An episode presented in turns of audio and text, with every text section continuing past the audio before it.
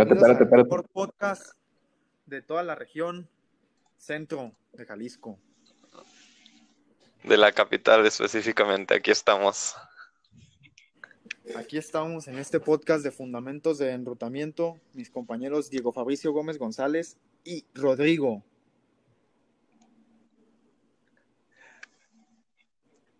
Pues yo creo que primero que nada, gracias por acompañarnos a este programa. Te vamos a platicar un poco de las cosas que conforman una red, en específico el proceso de enrutamiento. Somos un grupo de estudiantes aprendiendo las tecnologías usadas en la industria de las redes computacionales, por lo que seguramente se nos viene a la mente cómo es que las redes computacionales funcionan, cómo es que los mensajes tal vez de tu chat de WhatsApp llegan de aquí a- al destinatario. Entonces, los invitamos a quedarse con nosotros para que puedan escuchar un poco más a detalle de cómo este proceso se lleva a cabo. Oye, amigo Diego, tengo una pregunta para ti. Dime, Carlos, te escucho. ¿Tú sabes qué es- es un CLI? Mm, no sé, me suena, me suena familiar, pero ¿para qué te digo que no- mentiras? Cuéntame qué es un CLI. Lucy. Amigo Rodrigo, ¿tú sabes qué es un CLI? La verdad no, ilústranos. No, pues yo tampoco sé, por eso le estoy preguntando. No, banda, ya hablando del CLI, pues es la interfaz de línea de comandos con la que podemos interactuar con un router. En este caso, un router de la compañía, el poderosísimo sponsor de este podcast, Cisco. Agradecemos mucho a Cisco por darnos sus herramientas y sus equipos para poder darle paso a este programa. Que nos mandaron unas camisas también estaría chido, pero pues. A ver si- Patrocínenos, patrocínenos Todos. Cisco. No tenemos patrocinantes chidos. Ustedes pueden ser los buenos. Muy bien. Pues entonces, a- a- retomando el tema de los routers, ¿al- ¿alguno de ustedes sabe qué es un router que nos pueda compartir a la audiencia? Pues a mí me suena tal vez como al modem que tengo en mi casa. Yo pensaría que el modem de mi casa es un router, no lo sé, tal vez. No, fíjate. El router es más que nada es un dispositivo de red. Y este, y bueno, ¿qué nos permite hacer? Bueno, nos permite este, realizar una interconexión de redes. Depende del nivel de la capa en la que nos encontremos.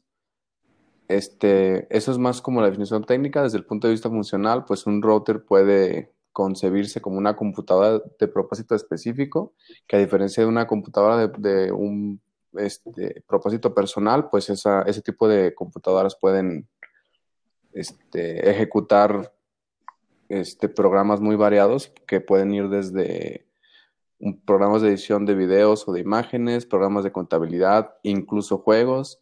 Ya, güey, mucho audio, mucho audio, En el router Mucho esto no es posible. mucho texto. Pues a, a lo que a lo que vas, la neta, la, tanto la tuya como la del, la del Diego están correctas, güey, porque el modem también es un tipo de router. El router, al final de cuentas, es una computadora que pasa paquetes entre redes. Ah, Entonces, es como es pero es más específico. Eh, haz de cuenta- haz de cuenta que la diferencia entre un router, un hub y un switch es que El router el combina los dos. El hub y el el hub y el switch. switch, ajá, el hub y el switch son como primos, o sea, son como primos. Y el router es, aga- es agarrar un switch, quitarle, fun- quitarle puertos y hacer que se pueda conectar con otras redes. Es literalmente Es- un switch más chiquito que se conecta a otras redes. Es como si fueran de Monterrey. Se casan entre primos y sale ese. Topa, igualito a Monterrey, así como Diego es de Mañoso con sus primas, igualito es el router. Eh, ¿qué pues, por favor? Ese no es el tema de hoy. Ya lo veremos en la siguiente edición. Ah, Entonces, como son computadoras, tienen sistemas operativos, ¿no? Con los que van a funcionar, ya que son dispositivos de red, pues basados en computadoras, ya sean los routers o los switches, independientemente, necesitan como algún programa base para de ahí cumplir su función, ¿no? Exactamente, exactamente. Y ese programa base al que tú te refieres es el Cisco Operating System o el iOS de Cisco. Y ese sistema, entonces, en específico de Cisco, es el que nos permite que el dispositivo funcione y que a su vez tenga una interfaz para que el usuario lo pueda usar, ¿no? Es decir, que yo pueda conectarme a él y pueda reflejarlo en una pantalla la configuración que le estoy dando. Exactamente. Me encanta que usaras el porque de eso vamos a hablar y Rodrigo nos va a explicar un poquito más acerca del CLI.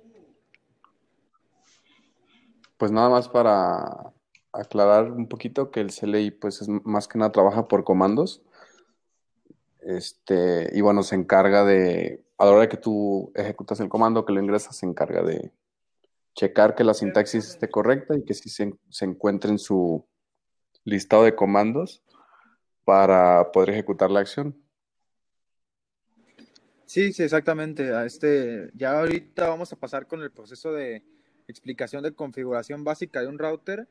Igual es, el guion que tienen ahí en el, en el poderosísimo WhatsApp. Ahí se los estoy pasando para que vean de lo que estoy hablando exactamente.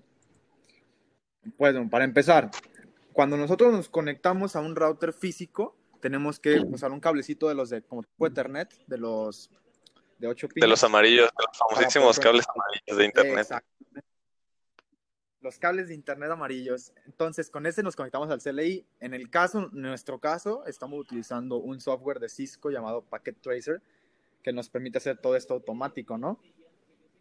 bueno, no automático, sino virtual. Entonces ya este, ahí nosotros nos conectamos de que quiero entrar al CLI, ya dentro del router que lo pusimos en el Packet Tracer y ya nos deja entrar sin usar cables amarillos ni nada, ¿no?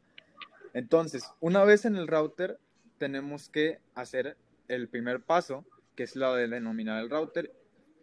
para eso nos metemos al router y tenemos que entrar al modo privilegiado. El modo privilegiado es como, como si en Linux nos estuviéramos haciendo un usuario de sudo, o sea, el superusuario. Y aquí nada más entramos a eso dándole, escribiendo en la consola enable, le damos enter y ya nos va a meter al modo privilegiado del router. No sé si Rodrigo quisiera explicarnos el proceso de nombres de host y contraseñas. Ah, ok. Este, bueno, lo único que se tiene que hacer aquí es, este, en primer lugar, entras al modo de configuración global. Existe un comando específico para eso. Me parece que es config-t. Luego de esto, le tienes que asignar un nombre único al host del router. Ya que le asignas el nombre, configuras la contraseña que vas a utilizar este. Perdone la interrupción, compañeros. Este, ok, seguimos. Ya que configuras la contraseña, este, ahora sí es momento de consultar los enlaces al final de la sección. Eh, y ya en el próximo paso, pues configurar las líneas Telnet este, de la consola Cisco. Y pues ya te lo veas. Excelente explicación, Rodrigo. Zurdo, ¿nos podías ayudar con la explicación de la configuración de las interfaces del router? Claro, mira, los routers tienen, por así decirlo, sus, sus salidas de información, vaya. Y uno al momento de usarla tiene que darle su respectiva configuración, a pesar de que son sistemas complejos y que pueden hacer una administración de paquetes y de envío de información, uno como administrador tiene que darles ese como toque extra para que realmente la red quede funcionando. ¿Y qué es ese toque extra que nosotros tenemos que hacer? Pues es muy sencillo. Tenemos que empezar con la asignación de direcciones IP para que ese router pueda hacer la distribución de la información. La interfaz se tiene que especificar en base a un número y el tipo de interfaz que se va a usar. Después vamos a usar la configuración de la IP y por último asignar la máscara de subred, que esto lo vamos a hacer mediante el CLI, asignando con la palabra reservada interface y poniendo el serial que se le va a dar a la interfaz. Después, con el comando IP address, que sería dirección IP, vamos a asignar por separación de un espacio nuestra dirección IP que ya tenemos reservada para nuestro router y nuestra máscara de subred. Uf, eso suena complicado, zurdo. ¿A poco ya lo has hecho tú? Por ahí me contaron que tú, te mueves en esto de las redes. Fíjate que tengo cierto gusto por las redes, pero creo que creo que ha pasado de, ser de mis fuertes a, a ser en mis puntos de crecimiento. Sí, ¿por qué pasó eso, Zurdo? Cuéntanos tu experiencia. Fíjate que las redes, a pesar de ser muy interesantes y ser una rama de, la ingeniería en tecnologías de la información muy, muy amplia y con mucha innovación, con todo esto de que las tecnologías están volviendo cada vez más veloces y que las respuestas entre computadoras tienen que ser más eficaz. Mm, creo o me ha parecido que, el desarrollo como tal del software, a pesar, de, a pesar de que la infraestructura está teniendo un auge, creo que el desarrollo se la está llevando de por medio, el desarrollo de software a la medida o tal vez el desarrollo de software empresarial está, está tomando ventaja en el mercado, por lo cual, a pesar de que sí hay un campo muy amplio para todo lo que es el desarrollo de redes y de infraestructura física, creo que que pues me está convenciendo más tanto por las oportunidades como por pues el hecho de no tener que, que, conocer físicamente las cosas, ¿sabes? Se me hace a mí más práctico que no tengo que meterme ahora sí que con, con metales y equipos para poder llegar a, a hacer mi trabajo. Tú, Rodrigo, ¿qué opinas sobre lo que acaba de decir Diego? Creo que estoy de acuerdo, pero al final sí, pues sí es importante, ¿no? O sea, la gestión de las redes, más que meterte con metales, también tiene su parte que no es tangible, que es este, la, parte de los comandos, pues. Pues al final es, sí es necesario, o sea, si no, ¿cómo vas a conectarte con otras áreas de trabajo, con otro tipo de redes para transmitir información? Entonces, sí va, este, creo que sí se lo está llevando el área del desarrollo, pero también no es importante dejar de lado este, este tipo de áreas, pues. Pues fíjate que yo, este, lo que he estado notando es que se han este, ido yendo los empleos en redes, o sea, ya, ya, ya no, en esta época ya no necesitas tanto saber de redes por una cosa simple que es la nube si te fijas, ya antes pues los de redes ocupaban estar pues para las infraestructuras de empresas o de aplicaciones y eso. Y ahora los developers ya están como, se pueden desacoplar más de saber redes si tan solo utilizan servicios de la nube como Google Cloud o Amazon Web Services o DigitalOcean a veces, aunque DigitalOcean es un poco más de configurar tú mismo, pero igual este ya no tienes que saber tanto, tanto, tanto de redes como antes tenía que saber de configurar servidores, este, a las, este, este, salas especiales para servidores de que con los pasillos calientes y fríos para que se pueda circular el aire y más detalles técnicos que a veces sí, sí es distinto este, o sea, sí es difícil hacer eso y eso es algo que el progreso, como dice Zurdo, de que todo se ha enfocado ya más a los developers, es gracias también a que la nube nos ha permitido enfocar. Y a la larga te sale más, e, o sea, es más económico utilizar ese recurso de la nube. Yo, yo pienso que sí, al principio. A la larga, quién sabe, porque ya si eres muy, una empresa muy, muy, muy, muy grande, a lo mejor sí te va a salir más barato tener tus propios ingenieros y este que hagan y tu propio hardware. Porque ponte a pensar, al principio, tú estás haciendo una, una, aplicación, ¿no? Y eres una startup. Entonces pagas tu servicio de AWS que te puede costar 300 pesos al mes el primer servidor, ¿no? Entonces, cuando tú tienes ese servicio, tú pues nada más te concentras en pagar 300 pesos al mes y ya todo se, te despreocupas. Pero en el caso de que quisieras hacerlo con una, con, tú solo, tienes que pagar un servidor, pagar luz, pagar un lugar donde guardar el servidor, pagar una señal de internet con banda ancha. Y si no sabes hacer todas las cosas, pagar un ingeniero que pueda manejar la red. Es a donde me refiero que la nube te pueda abaratar costos cuando lo ves de otra forma. Pero ya si tienes una empresa muy, muy, muy grande, por ejemplo, no creo que Spotify se base en Amazon, w, en AWS, en Google Cloud, ni Facebook estén este, metidos ahí más bien son startups, empresas que no pueden permitirse pagar su propia infraestructura. Pero bueno, entonces vamos a pasar a la parte de componentes de un router para pues saber un poco más qué tiene. ¿Nos puedes orientar un poquito, Diego, en eso? Sí, claro, miren. Pues como ya lo platicamos, seguramente toda nuestra audiencia ya ha tenido una pequeña o gran interacción con lo que es un router. Tal vez desde conectar tu teléfono a una red de tu casa Wi-Fi hasta a lo mejor haber manejado la configuración de alguno. Pero en sí, ¿qué es un router? Que técnicamente, como nosotros conocemos un router, pues es el dispositivo de red que permite la interconexión de redes a nivel de una capa de red del modelo de referencia SOSI. Digo, a pesar de eso, en cuestiones funcionales, el router debe verse como una computadora que tiene un propósito, un propósito específico que se podría decir que es su propósito general. Digo, lo podemos comparar con otros equipos que son computadoras más funcionales, así como los equipos personales, las estaciones de trabajo, pero el router se enfoca realmente a su tarea de, de hacer la distribución de, nuestra red.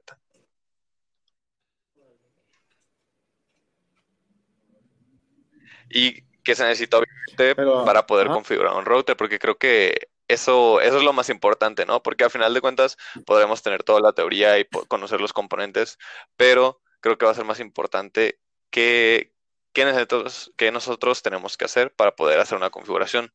Entonces, para poder comenzar con una configuración de router, necesitamos establecer los valores de varios parámetros de funcionamiento que tiene el sistema operativo antes mencionados, como son el nombre del, del host, que es el, donde se aloja el router y las direcciones IP, como lo habíamos comentado en la configuración que se va a usar. ¿Qué partes conforman un router? Creo que Rodrigo va a tener más conocimiento de esto, así que espero él me pueda, me pueda ayudar con esta, con esta pequeña duda de cómo se conforma un router. Pues mira, hacia grandes rasgos la parte este del, o sea, lo que tiene en su interior del router, bueno, pues es un CPU, tiene una memoria RAM, una memoria flash, una memoria ROM y una fuente de alimentación. Así creo que estos componentes pues ya los, ya los conocen. No, no es necesario explicarlos. Vamos a la parte del exterior del router. ¿Qué es lo que tiene? Bueno, tiene su interruptor de alimentación, este, su cable de corriente, tiene su puerto serial, tiene sus conectores WAN, LAN, sus conectores SC o ACP sus LEDs y sus LEDs y su, y su antena. Así a grandes rasgos, pues es lo que tiene un, router. Muy bien, excelente explicación por parte de mis compañeros Rodrigo y Diego. Ahora vamos a pasar a la parte, a esta sección llamada Preguntándonos, que son preguntas que nos ha hecho la audiencia conforme en toda nuestra, nuestra temporada de este podcast, pues hemos estado haciendo preguntas y las siguientes preguntas que nos hicieron para esta hoy es, ¿existe el modo superusuario en este tipo de routers? Este, claro que sí, existe, existe el modo superusuario, es el que nos deja modificar el, el, router y para activarlo solamente tenemos que escribir enable y enter. Y la pregunta 4 es, ¿la forma en la que se realizan las configuraciones es mediante línea de comandos? Y lamentablemente sí, la única forma de, de conectarnos ahorita este, a un router es por la línea de comandos y es este conectados con el cable amarillo si tenemos un router físico o a través de un software si tenemos un router este virtualizado. Pero todo se tiene que hacer escribiendo comandos y pues es aprenderse los comandos. Muy bien, ahora movemos a la última sección de este, de este hermoso podcast, que es, tenemos un invitado, un fan de los Enruta Amigos. Vamos a marcarle, hacerles unas preguntillas, su opinión acerca de esto de, de los routers, qué es lo que le hacen, y al final le vamos a lanzar un reto. Bien, esta es la parte interesante, ¿no? Porque realmente se nota la participación de la audiencia, cómo, cómo las personas, cómo este programa realmente ha brindado los frutos para que la comunidad haya ido creciendo y podamos tener esta, esta convivencia, esta participación con las personas que nos siguen. Bueno, bueno, ya. Bueno, ya tenemos en la línea a nuestro amigo, invitado de hoy. Pues puede decir su nombre aquí a la, al podcast. Espérame, casi no te escuchas. Puedes, este, no sé, hablar más fuerte. ¿Lo escuchan?